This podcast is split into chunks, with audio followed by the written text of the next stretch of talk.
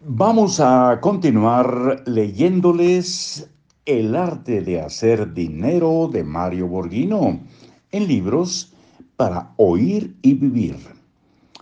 ¿Se imagina usted lo que ahora puede suceder con los empleos a causa del acelerado desarrollo de la tecnología actual en el mundo?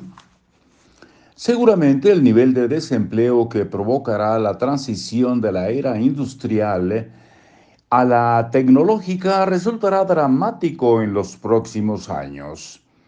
Algunos futurólogos piensan que puede ser mayor a 90% de la fuerza de trabajo de los agricultores. La nueva era del conocimiento requiere de empleados, de empleos especializados.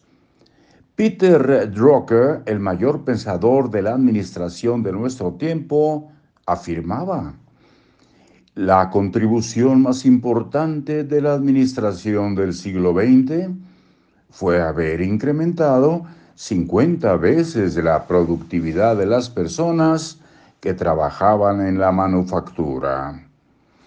Según sus predicciones, en el siglo XXI, la administración necesitará incrementar la productividad en forma semejante al nuevo trabajador de la era del conocimiento.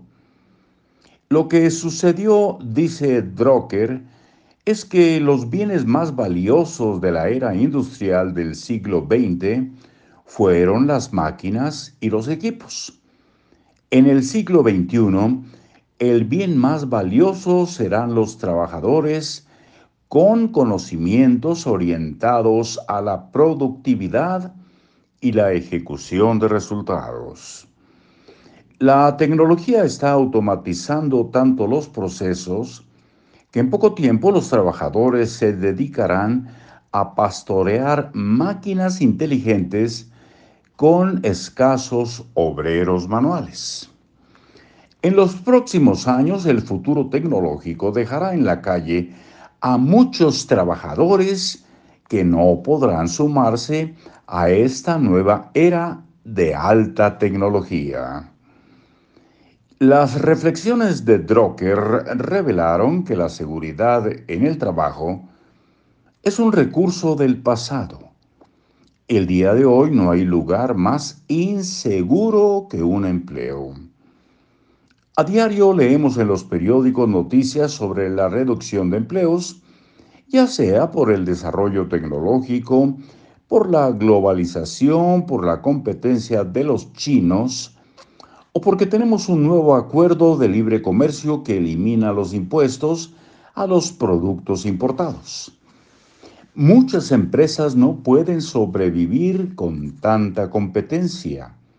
El cambio generacional ha modificado la percepción del empleo. Los jóvenes de hoy tienen una idea del empleo muy diferente de la que existía en la era industrial.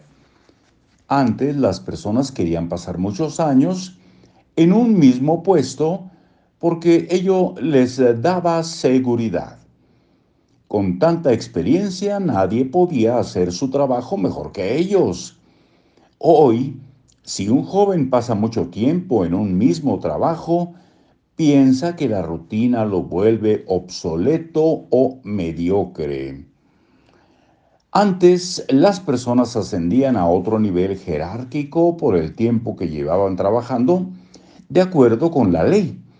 Les correspondía el puesto superior, es decir, ascendía quien tenía más años en la empresa y no el más inteligente.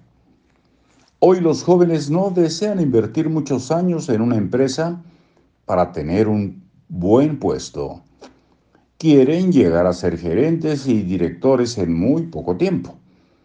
Antes las personas esperaban retirarse de la empresa después de 25 años de trabajo.